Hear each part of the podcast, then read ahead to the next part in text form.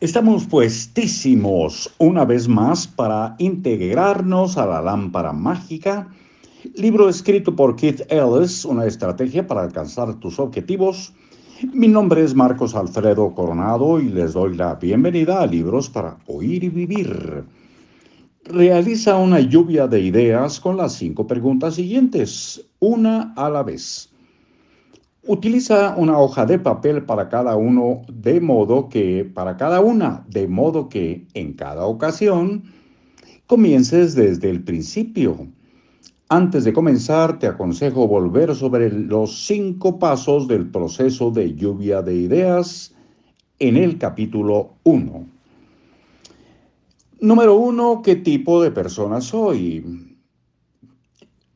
Número 2. ¿Qué tipo de persona quiero ser? Número tres, ¿qué valores son importantes para mí? Cuando tengas una lista de tus valores, asegúrate de realizar una selección para establecer prioridades. Número cuatro, ¿qué quiero lograr durante mi vida? Número cinco, ¿qué deseo de la vida? Cuando hayas realizado una lluvia de ideas con cada una de estas preguntas, tendrás la información básica que necesitas para decidir qué deberías estar haciendo. Entenderás cómo cada tarea prospectiva encaja en el cuadro más grande de quién eres y qué deseas.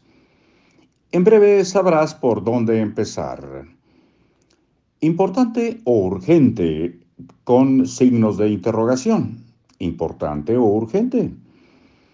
En parte, saber por dónde empezar es entender la diferencia entre las cosas importantes y las cosas urgentes. Una tarea importante es aquella que hace progresar tu vida en la dirección que tú deseas darle. Una tarea urgente es aquella que debes realizar en el acto, independientemente de que haga progresar o no tu vida en la dirección que deseas. La principal diferencia aquí es que una tarea importante no es necesariamente urgente y que cada, y que cada una, no, y que una tarea urgente no es necesariamente importante. A menudo, cuanto más urgente es una tarea, menos importante tiende a ser. Y cuanto más importante es una tarea, menor será su urgencia. En otras palabras, el solo hecho de que una tarea tenga un plazo no significa que debemos real, que debería realizarse inmediatamente o puestos en ello realizarse del todo. Y solo porque una tarea carece de plazo no significa que deberías automáticamente ignorarla en favor de una tarea que sí tiene plazo. Para ilustrar este punto, en tu caso, elabora una lista de las tareas que tienes que realizar mañana. A continuación, asigna cada tarea a una de estas cuatro categorías. Categoría 1, urgente e importante. Categoría 2, importante pero no urgente.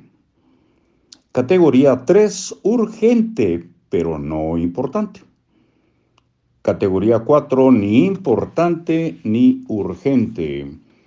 Aquí eh, eh, nosotros opinamos en lo personal, viene muy claramente definido este en el libro Los siete hábitos de la gente altamente efectiva. En fin, es un comentario al margen. Y aquí por hoy, amigos nuestros, lo vamos a dejar para mañana irnos a la página 116. Y principia así. Si una tarea pertenece a la categoría, señálala con, una, con un 1. Si pertenece a la categoría 2, pues con un 2 y así sucesivamente. Pero eso será mañana. Hasta luego.